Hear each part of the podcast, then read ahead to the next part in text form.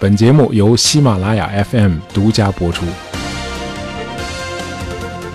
小时候看卓别林的电影啊，有一个情节给我留下了很深刻的印象，就是这个死刑犯要上法场之前啊，有人给他倒了一杯酒，说喝一杯朗姆酒吧。哎，我当时就觉得很好奇啊，是不是喝了这个朗姆酒之后就不怕死了呢？这个好奇心很可能伴随了我的整个少年时代啊。长大之后又过了很多年啊，先是有了超市，接着呢，超市里头啊也有朗姆酒卖了，哎，赶紧买一瓶尝一下。呃，我买的那瓶朗姆酒叫摩根船长啊，Captain Morgan。哎，我试着描述一下啊，这喝这个朗姆酒呢，一般都是加冰块的，哎，尤其是像我这样没什么酒量的人啊，喝烧酒的时候是应该加点冰块啊。但是，即便加了冰块，这个朗姆酒喝下去还是感觉非常的灼热啊，就像一股热流顺着这个嗓子一直往下进了胃里啊。这一点和和我们国家那个白酒是很像的啊。不同的是，呃，除了酒香之外，这个朗姆酒呢还有一丝难以察觉的甜味儿，呃，有点像那个烤红薯。What？懂酒的朋友别骂我啊！呃，后来我知道这个朗姆酒呢是在新大陆被发现后啊，大概是在加勒比海的巴巴多斯啊，大伙儿用这个生产蔗糖时的那个副产品叫糖蜜啊，把这个糖蜜啊发酵然后蒸馏啊，就可以制成一种烈性酒，这就是朗姆酒。啊，有人把这个朗姆酒比作一团甜蜜的烈火啊，它能够烧灼你。激发你，把你带入某种仙境啊！这就是为什么在有的国家执行死刑的时候要给犯人喝这个朗姆酒啊。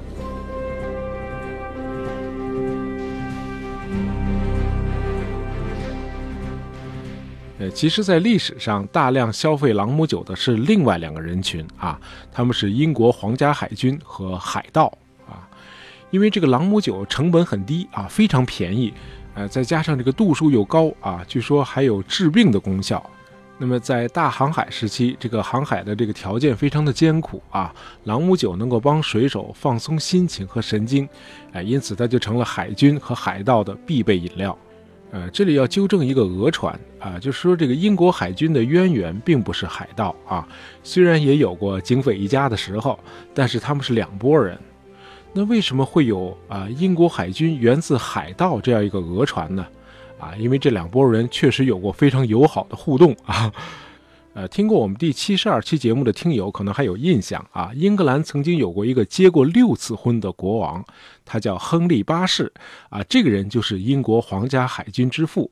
这个海军虽然是于一五四六年正式成立起来了，但是这个规模很小，和当时的这个海上霸主西班牙没法比。啊，这是因为英国这个政体啊，它有一个特点啊，啊，从一二一五年签订大宪章以来，这个国王从来就没有绝对的王权，他的权力一直是受贵族们制约的，大宪章是管着国王的，因此他不能够想干什么就干什么。那个王室呢，只控制着国家的一部分财产，而臣民的私有财产是受法律保护的。哎，这一点和那个君主专制的西班牙很不一样。就是说，这个英国王室不是不差钱，而是很差钱啊！因此，到了亨利八世的二女儿伊丽莎白登上王位之后，这个英国海军只有区区几十艘小军舰，根本不是西班牙的对手。哎，那你眼看着西班牙满载着财宝的大船成群结队的从美洲大陆驶回欧洲，那你也只能羡慕嫉妒恨啊！因为你和西班牙也没有宣战啊，你总不能派弱小的英国海军去打劫人西班牙的商船队吧？你说不定你还打不过人商船队呢，对吧？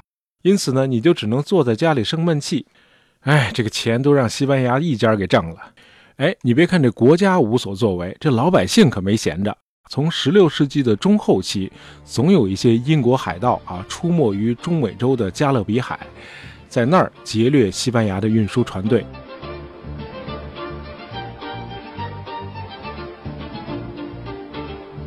哎，这伊丽莎白女王一看，哟，这群众都已经挣着钱了，咱王室还没挣着呢。于是她一琢磨，哎，既然不能够派这个职业海军去打劫，那咱可以资助业余海军去干，对不对？哎，于是呢，他就开始给海盗船长们发放所谓的私掠许可证啊，叫 letters of mark。就说国家给你们一个书面许可啊，拿着这个许可，你们就可以肆意的去抢劫别国的商船。呃，英格兰的王室、贵族，甚至普通老百姓都会参股资助你们出海。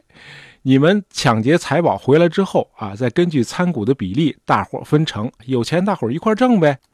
哎，这海盗们拿到女王颁发的许可证之后，哎呦，就像喝了朗姆酒一样，哎，一股暖流是流遍了全身啊。合着一夜之间，咱们就从罪犯摇身一变成了国家公务员了，是不是？好嘞，那就干吧。哎，于是英国就有了准官方的海盗。呃，这个皇家海盗有一个先驱啊，这个人咱们得说几句啊。这个人叫德雷克。呃，这个海盗出身很贫寒啊，是家里十二个孩子中的长子。啊，少年时期就在一艘三桅船上学习航海。呃，后来因为这个船主他自己没有结婚也没孩子，就把这个船呢遗赠给了他。那么还在他二十岁那年，哎，这个德雷克就和他的表哥一起在海上干非法勾当。呃，结果有一次，他和他表哥，呃，在这个墨西哥的一个港口停泊的时候，突然遭到西班牙军舰的袭击，这哥俩不得不跳海逃生啊！这趟算是白干了啊，弄了个血本无归。那么从这天起，西班牙就成了德雷克的死敌，他开始一次次的驶往加勒比海，见到西班牙的商船就攻击。那为了提高攻击效果，这个德雷克还在船上安装了很多大口径的火炮啊，大大提高了杀伤力。呃，在西班牙人眼里啊，这个德雷克是个无法无天的啊，但是很有鬼才的海盗。呃，西班牙的国王菲利普二世甚至悬赏四百万英镑要德雷克的脑袋。可是，在英国，这个德雷克却是个大英雄。哎，每次打劫归来，港口上都像过节一样热闹啊。这个伊丽莎白女王呢，是个很伪善的君主啊，她不能公开支持德雷克在公海上的非法勾当，因为这个德雷克在西班牙的名声太坏了。女王要是公然支持德雷克，那就无异于直接向西班牙宣战了啊！这个代价可太大了。可到了一五七二年，女王还是偷偷给了德雷克一张私掠许可证，去抢吧，姐支持你。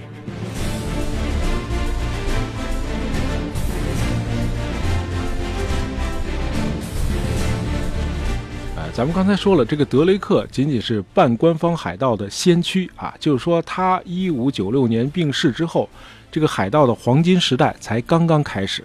呃，不光是英国，这个法国和荷兰也涌现出了一大帮海上的乱世枭雄，轮着番儿的在这个加勒比海上抢劫西班牙的运输船。啊，这西班牙也是够背的啊，从十六世纪末到十七世纪末，被抢了几乎整整一百年。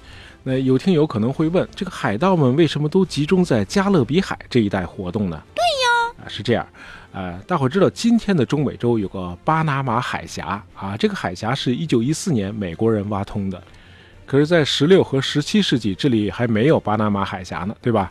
但是呢，它却是这个美洲大陆上最窄的一块陆地啊，两边是太平洋和大西洋，所以这个地方当时叫巴拿马地峡。而那会儿的西班牙殖民者在南美洲开采的这个金矿和银矿，多数都在太平洋沿岸。那么要把这些金银财宝运回母国西班牙，就得横穿巴拿马地峡，走陆路从太平洋沿岸到大西洋沿岸，因为这儿最窄嘛。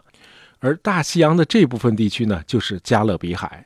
这个金银财宝装上船之后啊，就沿着这个加勒比海往东，哎，就是欧洲方向来航行。可是这条航线上密密麻麻全是岛屿啊，这就是所谓的西印度群岛啊。听完节目，你可以打开世界地图看一眼就知道了，什么古巴呀、海地呀、多米尼加、巴巴多斯、牙买加、格林纳达、巴哈马群岛啊，这一堆岛。而这个西班牙的运输船队呢，往东航行，它只能在这些大小岛屿之间穿行过去。好，那海盗们只要在任何一个岛上有个据点，他就可以在那里守株待兔。所以，西班牙商船队遭遇到的都是措手不及的伏击战。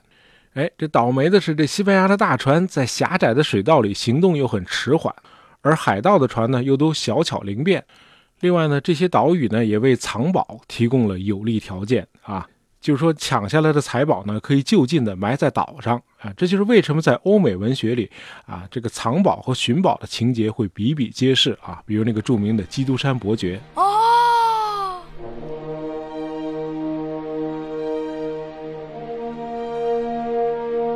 哎，有趣的是，早在这个法国大革命爆发之前一百年啊，自由、平等和博爱就已经是海盗团伙的内部信条了。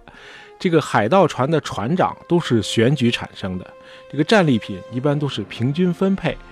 啊，虽然没有固定工资，但是船长呢也时不常的给大伙儿发放这个劳务费。啊，发放的原则呢是按劳分配。啊他们还通过建立基金，形成了一套海盗版的社会保障体系啊，照料那些受伤之后不能继续作战的海盗。这个行当呢，怎么说都是个高危职业啊。得以善终的海盗可以说是屈指可数，多数都是战死的啊，也有一些呢是被捕之后被西班牙人绞死的。呃，当然也有不少人是过量饮用这个牙买加朗姆酒啊喝死的。呃，尽管如此，在漫长的一百多年里啊，自愿赴汤蹈火的人可以说是前赴后继，甚至到了后期还涌现出了十几位女中豪杰，啊，比如有一位爱尔兰女海盗叫安妮啊，她和她丈夫的团伙一直在加勒比海上打家劫舍，后来呢，她和另一个团伙的一名海盗发生了关系，她就转入了这个新的团伙。结果，在这个新的团伙里，这个安妮识破了一名长期女扮男装的女海盗，叫玛丽。啊，这个安妮和玛丽这俩人后来还成了闺蜜。呃，后来在牙买加啊，当地的军警突袭了海盗团伙的一次朗姆酒派对。啊，趁大伙儿都喝得酩酊大醉的时候，来了个一网打尽。啊，这两位女海盗也同时被捕。啊，他们声称自己怀孕了，所以被免于处决。这个安妮的结局不详，这个玛丽后来病死在英国殖民当局在牙买加的监狱里。哎，有听友会问了，怎么会死在英国人的监狱里呢？不是应该在西班牙人的监狱里吗？啊，因为形势后来发生了变化。呃，进入十八世纪以后，这个英法等欧洲国家的这个海军呢，都壮大起来了，国家就不再需要向海盗们发放私掠许可证了。哎，开始翻脸不认人了。另外，这个由于海盗群体越来越庞大啊，这里边也是鱼龙混杂。呃，生意不景气的时候，有的海盗呢，甚至会去抢劫本国在加勒比地区的殖民地。于是，这个英法等国呢，就开始从当初的支持海盗，转而开始围剿海盗了。啊，那个电影《加勒比海盗》的这个时代背景呢，应该是指这个时期。就是说，在这个时期，海盗和国家的蜜月期早已经结束了，开始化友为敌了。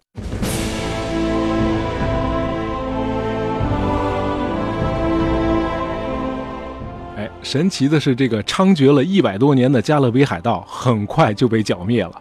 这是因为很多海盗走了宋江路线哈，有些人参加了本国的海军，呃，也有人在殖民地找到了差事。呃，其实早在十七世纪的后期啊，有一些海盗就已经开始实现华丽转身了。大伙儿可能还记得我喝的第一瓶朗姆酒的名字吧？啊，那瓶酒叫摩根船长。哎，这个摩根船长就是个长期持有私掠许可证的海盗头子，呃，他除了打劫商船，还经常的上岸攻打西班牙殖民者的城市啊。这个人很猖狂啊！一六七一年，他带着三百多人，居然捣毁了有一千六百多名啊西班牙陆军守卫的巴拿马要塞，哎，导致这个西班牙差点撕毁协议向英国宣战。那英国为了平息这次事端，只好逮捕了摩根船长。把他押解到了伦敦。那么在伦敦，摩根船长就像当初的德雷克凯旋归来一样啊，受到民众的夹道欢迎。呃，在伦敦塔监狱啊，象征性的被关了一些日子之后，他就被放了出来。他还被英王授予了爵位，并被任命为牙买加副总督啊。这个故事我当初在喝那瓶摩根船长的时候是不知道的，可见这个朗姆酒是一款很有故事的烈性酒。好，今天的节目就到这儿啊。本期节目的话题是由我们的听友嘿小叶子建议的啊，希望你喜欢。啊，喜欢大爷杂货铺的朋友，不用了订阅我们的专辑。当然，也希望你能够在朋友圈里推荐一下我们的节目。感谢大家收听，咱们下期再见。